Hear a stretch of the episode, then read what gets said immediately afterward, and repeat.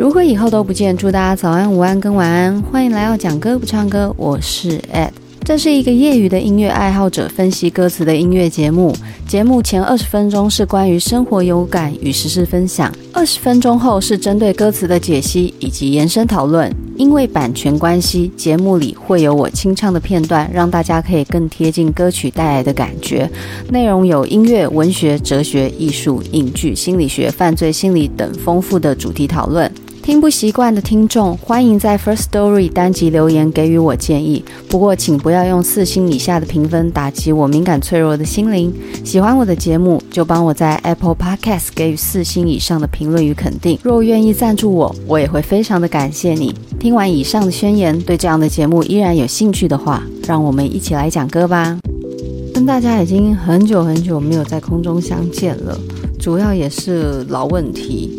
那一直没有到一个好的状态，我就不敢重新录录音，因为一旦我在不好的状态录音的话，那个修养会来得更长更久，所以就让大家失望等待很久了。不过在进行今天要讨论的歌曲之前，我相信这阵子大家的生活也一定充满了趣味，尤其是《台北女子图鉴》，对吧？其实，在整个世界都开始有更积极的。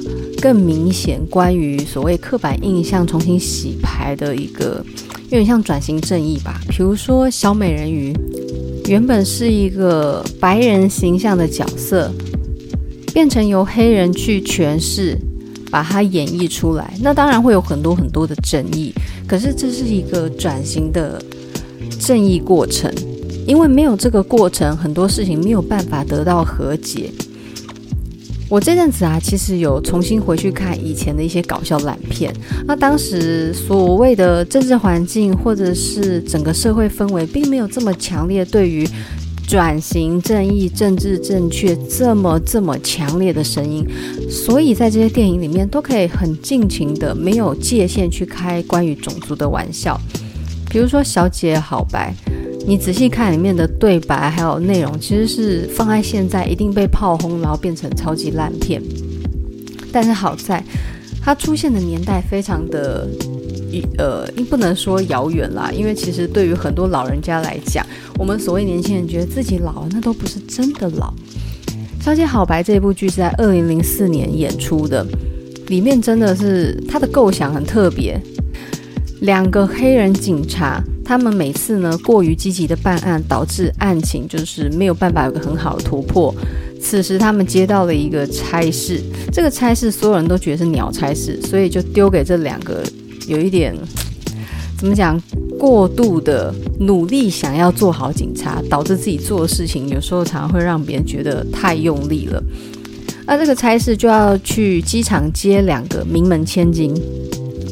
这两个名门千金呢，就是完全的白富美，个性当然也是会彻底去丑化白人女孩、有钱人这种几个形容词加在我们脑海中会有的既定形象哦，金发、爱美、拜金，然后有一点点没有什么逻辑跟思考能力的这个形象，就把白人女孩演得很蠢这样。那他们这两个警探接到。两位千金的时候，其实真的快被他们搞疯了。再加上呢，车子不小心的有一些急刹，导致他们的鼻子啊，还有我记得是嘴巴、嘴角哪里，就是破了一点点的皮。哇，这两个千金打死都不愿意去他们该去的宴会场合。这两个警察呢，其中一个他想就直接老实跟上级去呈报，另外他觉得不行不行不行，我们要将功抵过。所以呢，他就请了专业的化妆团队，把他和另外一个黑人警探变成活脱脱的两个白人千金。一开始以前当然会觉得他们虽然打扮起来真的有点像白人，可是就多少那个骨干啊、骨感都不太像。但是不知道为什么是出于怀旧的一个美感吗，还是怎样？就是这次魁伟了。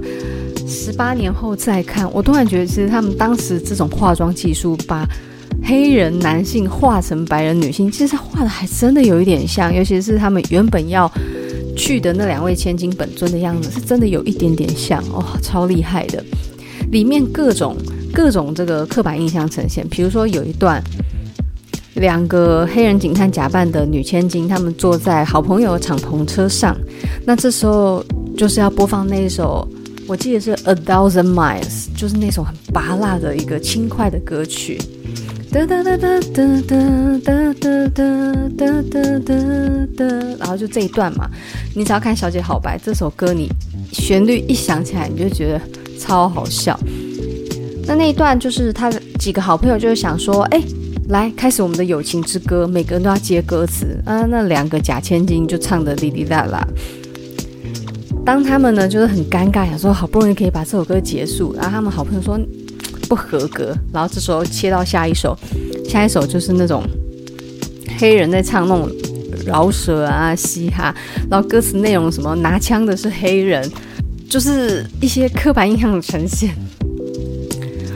那两个假千金在那边呜，然后就开始跟着唱，然后此时呢，旁边的人你要注注意哦，他这边黑人不是像我们讲黑人，他是用英文 N 开头的，你嗯。这个词在讲，所以那歌词是超级超级没有礼貌的。那当然，黑人自己唱是没什么问题了，他们就自嘲嘛。那那几个好朋友听到这两个假千金竟然对这首歌这么嗨，还跟着唱，就说：“你们怎么可以说那个字 N 开头那个字？”那两个假千金就说：“那又怎样？没有人听得到啊。”然后呢，接下来那几个好朋友就想了一下，哎，对，然后就开始跟着唱那首没水准的歌。这一段笑到一个炸掉，然后还有另外一段也是超级搞笑。他其中一个警探假千金正在跟他的好朋友享受下午茶的时候，不小心吃到含奶制品的一个好像是优格还是什么的点心，啊，他就肚子痛要去上厕所。那你也知道，国外那种女生都会故意演那种一群小团体要上厕所要跟着一起去，然后那假千金就那边嗯哼哼哼哈哈哈出这种。很假、很恶心的笑声，假装融入这个公主帮一样，然后再一起去厕所。那前面都是甜美娇滴滴的，突然进到厕所，他就突然这样子 move bitch，然后把那个弹到那个墙壁上。其实这一段真的非常经典的搞笑片段，但是要注意一件事，就是他刻意去强调哇，白人好高级、好崇高，然后黑人是这么的粗俗，然后脏话满口。这是你认真要计较起来。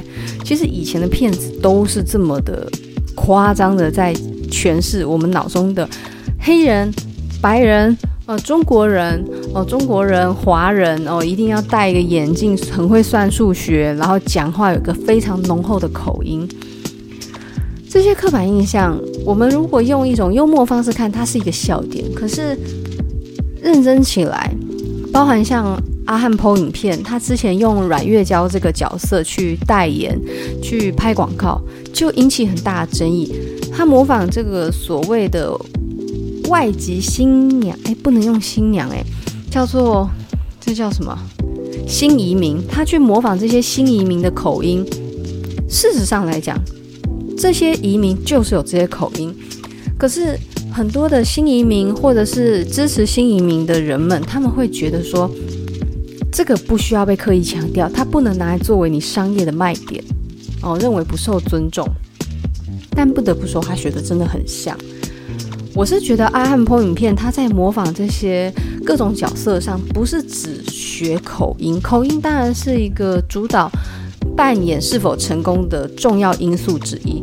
可是他赋予每一个角色很多的个性特点，所以我不觉得他只是在开刻板印象的玩笑。包含像他之前演这个算命算命师，你看他故意学那个台湾国语，让你会想到呃一些政治人物。可是其实你会发现他在讲话揣摩这种某种特定中年女性，他们在讲话的权威感啊，或者是刻意的优越感，都会学得很像。那你要知道，这些中年女性她们展现优越感的时候，并不是。真的直接讲我好棒，她会用一种有点酸、有点阴阳怪气的方式呈现别人很烂，我很棒哦，就是这一点都抓得很好。我觉得大家可以再轻松一点看待阿汉 PO 影片的模仿啊，我觉得他算是蛮有水准的在模仿了。那当然，他也很愿意接受大家指教，所以他后来这一系列影片好像就是没有放吗？还是直接下架？讲那么多，其实回归到根本，有些人认为所谓的歧视是，你过度敏感的时候，它就是歧视；你如果接受它，它就只是一个特色而已。那来到台北女子图鉴，为什么也会提到它呢？因为它里面也有某种刻板印象，台北人应该怎么样，然后台南人应该怎么样。可是里面的很多概念已经是以前十几年前、二十年前看《玫瑰同林演》《蓝色蜘蛛网》那种台北人好有钱哦，台北人都好好潮、好时尚。台湾真的很小很小，南北顶多在饮食上有一些些微的差异，但是并没有差到嗯像戏剧里面表现的这么夸张。那当然，最常被大家提到就是六月这个主管扮演的主管，不然到时候会被别人讲讲错话。这样，六月扮演的主管，他强调说：“看你这个妆，你应该不是台北人吧？没有，台北人有很多化妆也化很烂的。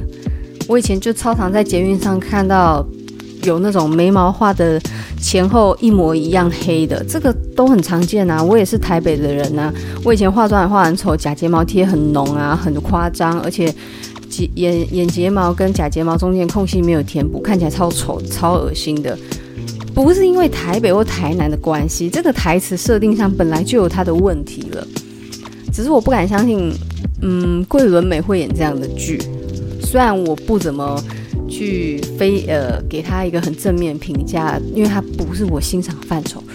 如果你们要讲台湾演员很会演戏的话，我觉得张孝全他在《谁是被害者》里面演的真的让我是。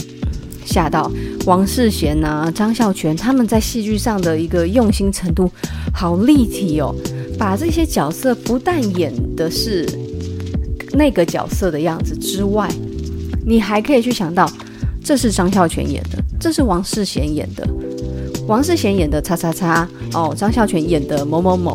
如果由别人来演又不一样，我会记得这是谁演的角色，而不只是这好像。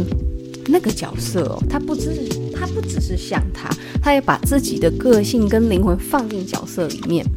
这是近期两位我非常欣赏的台湾演员，嗯、但是也就是这样，所以我会发现新生代演员有一些，哎，其实不能算新生代，有一些已经打打拼了，打滚很久了，可是我觉得，嗯，叫做不叫好。比如说，我就对于《华灯初上》蛮蛮不喜爱的。然后里面林心如好了，林心如早期的形象是非常甜美的，那种白甜的形象很鲜明嘛。可是看他看了那么久，我总觉得我永远都在看林心如演戏，我不知道她演的这个角色跟那个角色差异有多大。比如说。像演他演的紫薇，我觉得你给他换个妆发，穿现代衣服，那就变成 Rose 妈妈了。那也有可能我比较不欣不能欣赏到他独有的演技精湛之处，这是我个人小小看法。每个人都有自己可以表达意见的空间。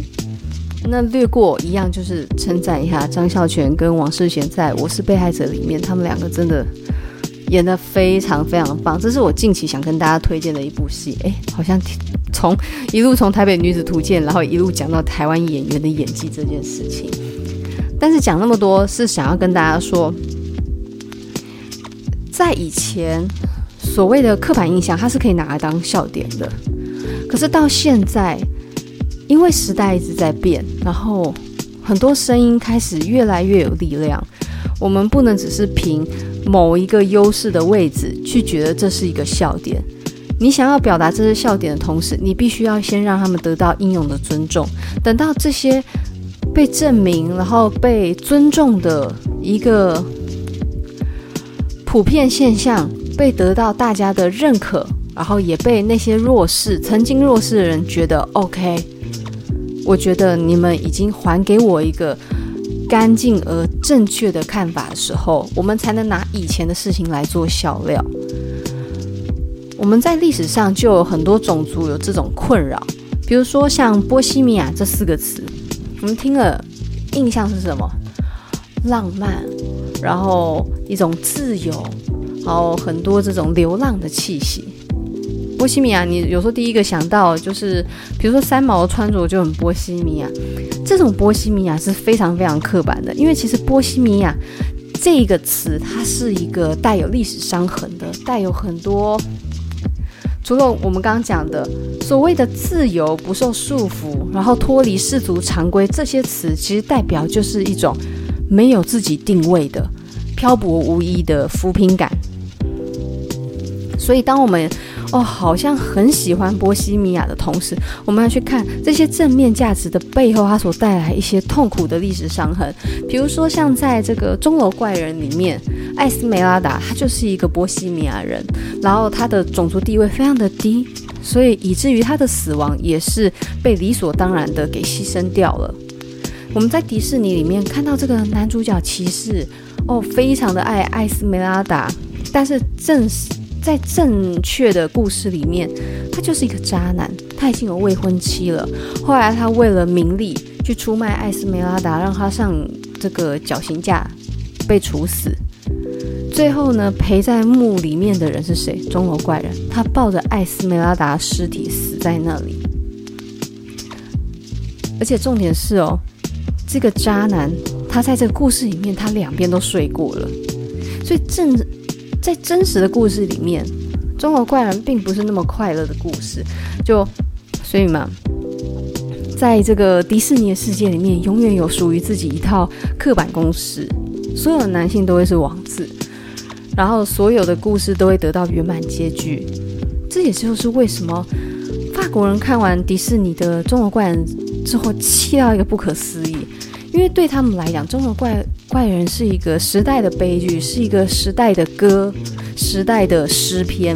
可是迪士尼把它压缩得非常的扁平，那所以他们后来就开展了一套属于自己自己的一个钟楼怪人歌剧音乐剧，很好听，推爆。这是一个值得你从头听到尾的一部相当相当真实且充满人性情感。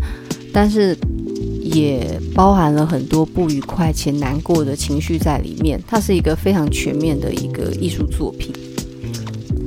正确来说，所谓的波西米亚，它只是一个地理名词。那大部分我们对于波西米亚更具体的印象，应该用吉普赛来表示。所以，当我们听到吉普赛，我们就想到那些印花的、飘逸的，然后皮呀、编织物。这种非常强烈的具体的物件表表现，到后来这个名词也被艺术、还有歌剧、音乐等转注成另外一种他们想用的表现手法。他们并不只是局限在住在波西米亚省那一带，哦，所谓我们现在讲的捷克人，他们一路引申到他们想要的所谓漂泊的流浪、脱离传统去生活的那些精神艺术家。那也就是所谓的非主流的人们，哦，大部分更有一点像嬉皮的味道了。温馨提示一下，如果你真的遇到所谓住在那里的人们，你可不要用吉普赛人去称呼他们哦，对他们是一种冒犯。你不妨用罗姆人这种称呼来跟他们打招呼吧，他们会觉得你很尊重他们的历史，很尊重他们的来处。切记不要用吉普赛人。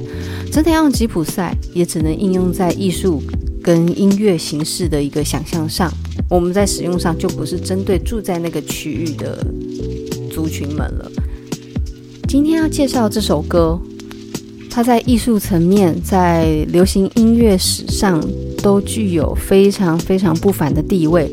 至今还没有一首歌曲可以像他们这么的特别，这么这么的让人难忘。它的名字就相当的艺术了，它叫做《波西米亚狂想曲》。西洋歌曲的老粉们，你们都应该知道这是谁的代表作品吧？这一首歌曲呢，它来自于英国非常有名的摇滚合唱团，就是 Queen。那 Queen 呢，最近也出了一首新歌，但是老实说，应该是他们从库存里面把它整理、重新修饰之后上架的一个新的音乐作品。而我们最喜欢的主唱，他美丽的声音依然在这个最近发表的作品里面重新回到我们的耳旁。如果你们还是很想念 Queen 带来的感动，不妨可以上一下 Spotify，听一下 Freddie Mercury 震撼、具有自由灵魂那一种况味的嗓音。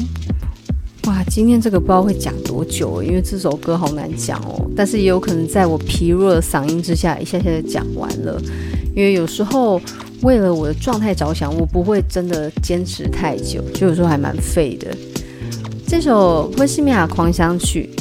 除了是他们音乐作品的名称之外呢，也是一部记录皇后合唱团在演艺生涯上努力过程的纪录片名称，也不算纪录片啊，应该说传记电影。里面在一些情节上，当然跟事实有所差异，但是他们在揣摩。团员之间的感情啊，或者一些人物个性有更具体的表现。Netflix 现在没有了，一年前还有，现在找不到。我今天很有感觉想来看一下，结果没找到。我觉得 Netflix 在一些影剧上的存档可以摆久一点，它应该要更像那种线上百事达的感觉，不然真的。有时候很害怕哎、就是我我花了大钱，没有大钱了，很便宜。我花了钱去租了这个串流影音的服务，可是我却得很烦恼，说我想看的有没有在上面。我不觉得这是一个很完整的服务提供方式。那当然有商业考量，我只是抱怨一下。这首非常特殊的曲子，它总共有五分多钟。在流行歌里面，其实这个是非常少见的。你去认真看，要时间跨度这么长的音乐表现，它是将近六分钟。所以这六分钟里面，如果你是仿造一般流行歌曲那种主歌副歌、主歌副歌、主歌副歌这种很僵硬的制作方式，在两三分钟内其实还不至于听觉疲乏。可是你要在一个将近六分钟，等于一般歌曲的两倍长度底下重复这样的模式，一定是失败率极高的。所以这首歌它在表现上就不是走这个套路，基本上它的旋律没有重复，所以你在听的时候，老话一句，很有爵士精神，就是让音乐活着，让音乐跟你有互动，它不是背景而已。那歌曲里面分六个部分，序曲。然后还有所谓的摇曲，民谣的摇哦，一种比较有一点点抒情的歌曲表现。然后再来呢，吉他独奏，这个 Brian May 他的吉他独奏非常的漂亮。再来还有歌剧，有对话，然后咏叹，还有很多众人的合音。最后来个硬摇滚，再接尾声。所以它这个里面的风格啊，还有语速跟音调的转换是非常非常的剧烈。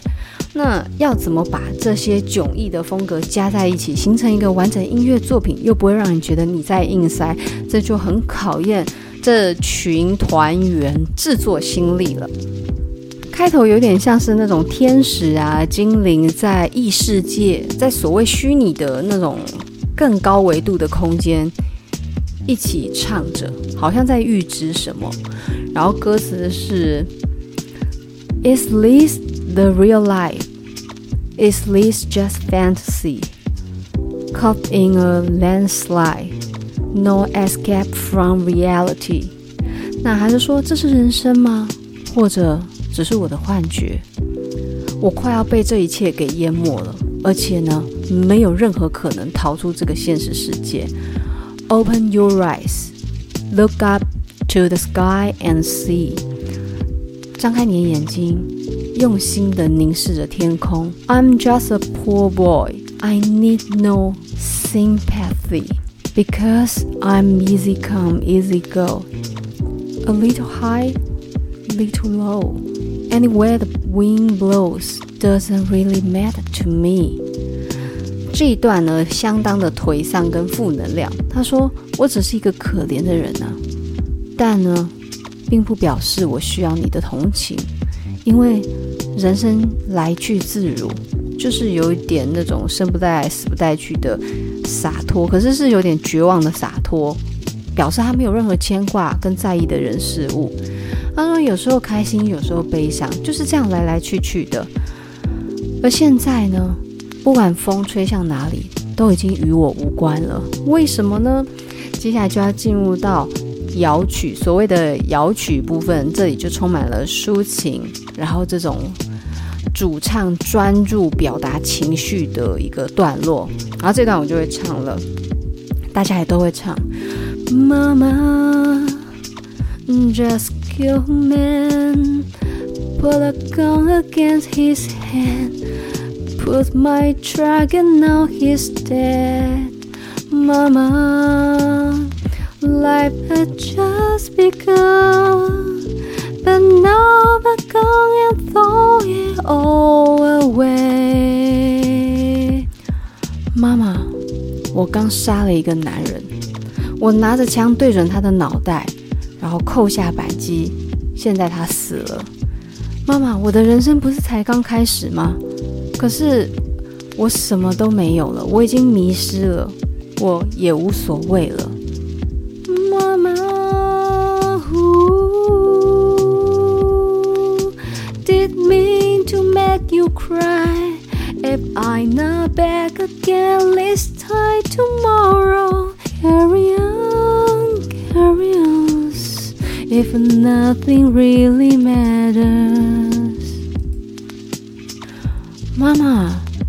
我不是要惹你哭的。但如果明天的此时我没有回来的时候，你一定要坚强的活下去，就好像这件事情没有任何关系，不重要的。这一段我那时候在听，我第一次听哦，听到歌词的内容，它那整个过程让我想到格林童话有一个关于绞刑架的故事。那个故事是一个老太太，她接连死去了丈夫跟两个孩子，他为此很埋怨，因为他这一生。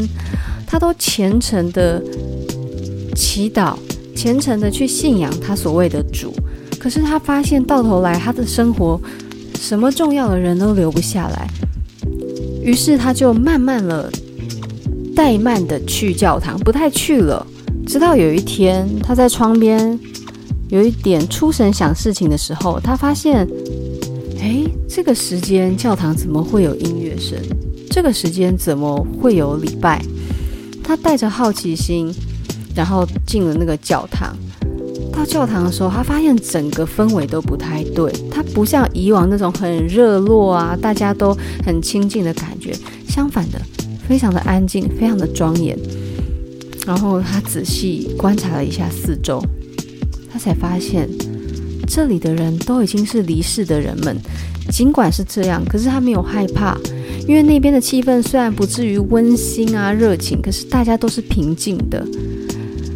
那就在他突然想到他那死去了两个孩子的时候，他就看见了在前台有一个绞刑架，上面挂了两个人，这两个人就是他的两个孩子，因为偷盗的关系被挂上了绞刑架。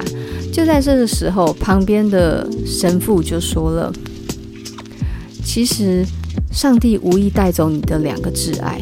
可是，若故事继续进行下去的话，你的两个孩子注定会因为偷窃、强盗这些难以细数的罪行，而被迫上了绞刑架。而上帝只是在他们做错这些事情之前，先带领他们去到天国，重新的去体会人生，重新的去了解向善的美好。然后就在那一瞬间，这个失去信仰多年的老妇人，慢慢慢慢的放下了心结，离开教堂之后，她流着眼泪，感谢这次的遭遭遇。她知道她其实重要的都还在，然后上帝将他本该会失去更多的那些感情，还有美好，都帮他保留了下来。好，这是一个比较有点宗教故事，可是那时候我就有想到这个故事，跟大家分享一下。好，那这一段摇曲其实有点长，也是大家最爱唱的，因为下一段，我觉得下一段的歌词写得好到位，而且它背后的那个音乐乐器展现，那当然我自己耳朵不灵，可是我真的有听到那个 feel。他呢，他是说，Too late, my time has come。sail shivered on my bed, body anchor all the time. Goodbye, everybody. I've got to go. Gotta leave you all behind and face the truth. 这一段呢，他讲的就是一个自我的剖白。那他是怎么唱的呢？他从身体外在的一个感受去唱，太迟了，一切都来不及了。我的背脊都在发着抖，而身体呢，也一直感受到那剧烈的疼痛，总是那么的令人不舒服而感到痛痛楚。再见，大家。我该走了。其实这一段呢、如果你是非常喜欢皇后合唱团，然后当你想到主唱 Freddie 他离开世界的时候，你就听他的歌声这样唱。其实你回过头来唱，你是会很难过的。他跟大家道完再见，他说：“我该离你而去，去面对现实。”那所谓现实，如果回到故事里面的本身，就是他杀了人，他必须偿还他的罪行这件事情。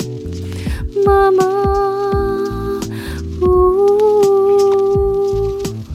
然后你会听到团员的和声唱，Anyway the wind blows，而这一句所谓的 Anyway the wind blows，就是不管风吹向何方。那这一句，它是一个很重要的素材，它在这首歌曲里面是反复不断的，如鬼魅般的，如微风，如幽风的，轻轻牵在每个小段落。那你真的会觉得那个嗓音就像。很浅很轻的风，一路来到我们的身边，然后再无声无息的散去，就像每一个，哦，也许对世界上很多人来讲并不重要的灵魂离去一样，那么的悄然无声。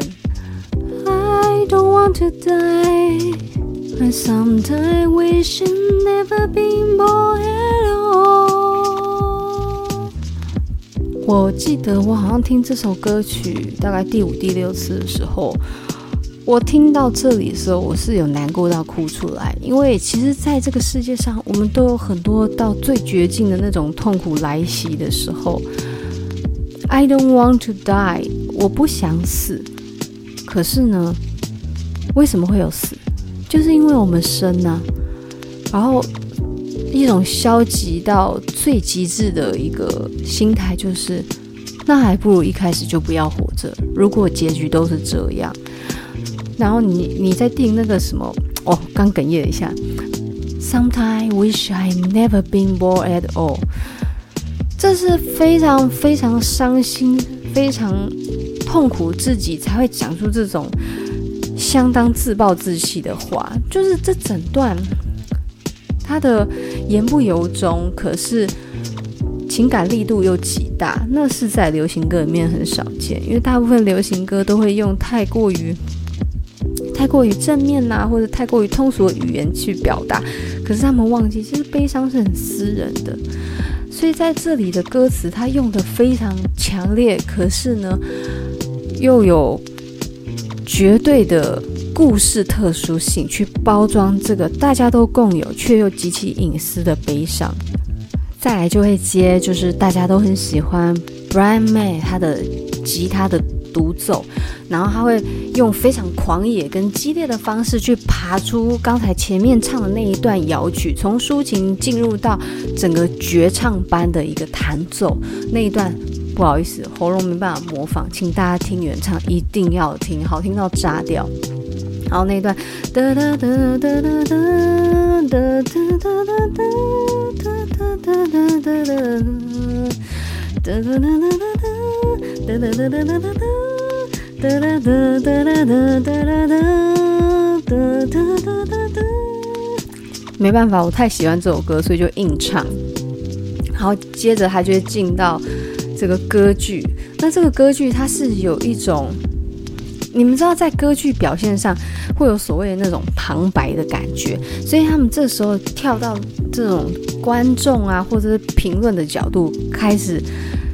从外去形容刚才在唱这种摇曲的那个所谓杀了人的那个犯罪者的心声。他们现在再从另外一个角度去唱，把这个客观的评论唱出来。很有趣的是，这并不是一个绝对像前面序曲一样这么的平凡的一个旁白唱法，它更像是心理地狱的概念。哦，这里的歌词有一点点难，所以我直接讲中文。他说：“我看见了一个渺小的男人身影，小丑啊，小丑啊，你愿意和我跳一支方块舞吗？”然后外头雷电交加，我好害怕。接着就出现非常尖细的嗓音，开始唱《Galileo Galileo》。你们有空把这首歌放给小孩听，小孩最爱唱这一段，因为他这里面是哒哒哒哒哒哒哒哒哒哒，它是有一个很固定的一个节奏，很硬的节奏，然后非常像那种木偶剧，然后跳着僵硬的舞步，然后在这个光影打射之下，就真的看见一个人好像被命运的绳子摆布，然后在僵硬的节拍里面唱出自己的痛苦跟害怕，还有祈求。哦，就不只是刚前面非常激烈的抒情喽。那前面这一段是比较简短，可是后面紧接的就是更多的主角跟所谓地狱啊、亡灵、恶魔那些挣扎。他说：“But I just a poor boy and nobody loves me。”我只是一个可怜的人，不会有人爱我的。然后在旁白的声音来唱：“他只是个可怜的孩子，来自一个可怜的家，帮助他的灵魂挣脱身上野兽的枷锁吧。”然后 Easy come, easy go when you let me go。然后下一段哦，你看哦，人生来得快，去得快，愿意放我走吗？那这个你愿意放我走，是指负罪感吗？还是那些恶魔？还是世俗的人们、世俗的眼光呢？然后下一段他就说：天哪，你想得美，我们怎么可能会放你走？哦、，Let him go，哦，让他走吧。天哪，我们怎么可能让你走？然后放我走吧。然后继续重复、重复、重复。他这个放我走吧，嗯，我们怎么可能让你走？这样总共一二三四五，大概五次。所以那个挣扎、拔河，随着次数的增加，音调也会一直拉高。传说中，恶魔都拥有一股邪恶的力量，而我已被产生。这时候，Freddie 的声音又会变成用他那种热摇滚的方式唱哦。这一段旋律很难唱哦，大概哼。哒哒哒哒哒哒哒哒哒哒哒哒哒。所以他说：“所以你认为你可以折磨我，并且把我双眼蒙蔽吗？所以你觉得你可以爱我，然后又离我而去吗？哦，宝贝。”不要这么对我，在我还没有办法、不能没有你的情况下，走吧，走吧，离开，逃吧。那这是有一种，你知道，坏人最后不管再坏人，最后都还是会对自己爱的人有一些疼爱。那这个疼爱呢？诶，老话一句，最后的疼爱是手放开，在避免所有感情走到最绝境，然后不可挽回地步前，不如一开始就不要爱。哦，这是他里面内心的挣扎。可是呢，当这个人走茶凉，什么都不剩的音乐结尾的时候，果然这不是他的真心话。整个音乐旋律变慢，我们随着各种的乐器速度放缓，声音变慢，一切终归平静的时候，就会听见一样是 Freddie 的声音，用一种哀怨。哀叹的语气唱着 anyone can see. Nothing really matters, nothing really matters to me. 重点是 Brian May 那个结尾。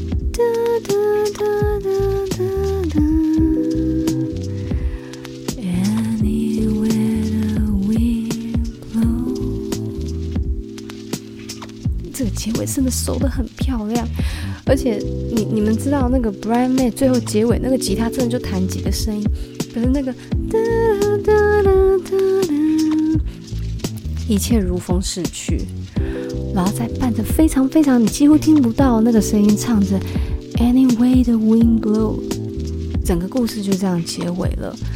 那你整个是把一个人的一生，你把一个人所有心里的。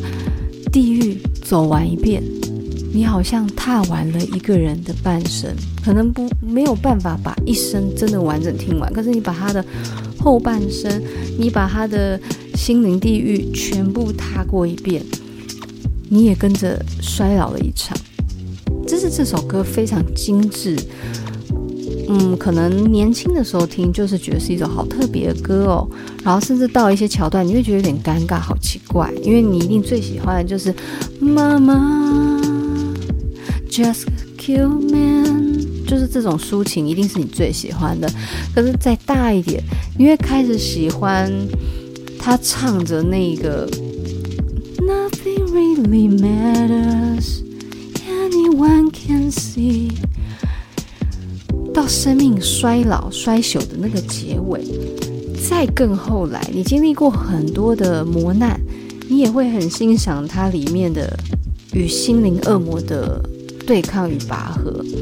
那这整首歌，它会一路带着你从年轻走向老，随着你一遍一遍听，不同时期听，你就会把一部分自己都放进去，最后最后，这首歌会完整你很多的心路历程。那这首歌我能介绍的大概就到这里，我功力真的太浅了，因为音乐上我很难跟你们说。但是有一点我忘记讲，我刚不是有提到他那一段讲说他身体疼痛那一段吗？Too late, my time has come. Too late, my time has come. 然后你一听到背背景音乐有一个那种铁金属刮过去，很像那种在刮那种牢房的那种铁栏杆的声音。他连这种细致都牵进去了，所以就算你不知道这个内容在讲什么，可是你一直听，一直听，一直听，你真的会听出这首歌它大概是什么感觉。然后尤其里面共通语言“妈妈”，对不对？你听到那个“妈妈”是这么的绝望，这么的抒情唱出来，你想一定不是好事，对不对？而且这首歌它跟爱情的连结没有那么深。它的跨度是更广的，是亲情的，对于人生的眷恋，可是同时又是对于自我的厌弃。好，今天的喉咙快不行了，我们呢就结尾在这首歌的余韵里，然后大家赶快去听听看这首千古绝唱，真的千古绝唱。目前我还没有听过比这首歌更精彩的地方。如果你们对音乐这件事是很有兴趣，除了在 Podcast 里面去追寻这些音乐人的分享之外，在 YouTube 上面有一个 YouTuber 叫做他的节目叫做《音乐家的无聊人生》，他的音乐分享也相当的到位。那他前阵子谈到，应该不是前一阵子啊，是我最近看到他有一段就是在讲肖邦的音乐为什么会这么绝美，有很大部分是肖邦对于歌剧的热爱。那这一首 Queen 的《波西米亚狂想曲》，它也是奠基在歌剧这件事。那歌剧从来都不是只是为了讨好观众的一个表演，他要把很多故事都说得很清楚、很精准。所以它在戏剧的表达会很丰富、很完整。如果音乐只是音乐，那它就只是一个伴奏、一个配角。可是今天音乐它说的是故事的时候，它会反客为主，带给我们很多不一样的感受。那今天的分享就到这里，我们不知何时下次见。希望状况可以更好一点，但我这次不敢再说固定的时间，免得我又失约了。期待下次相见的时间更近一点，拜拜。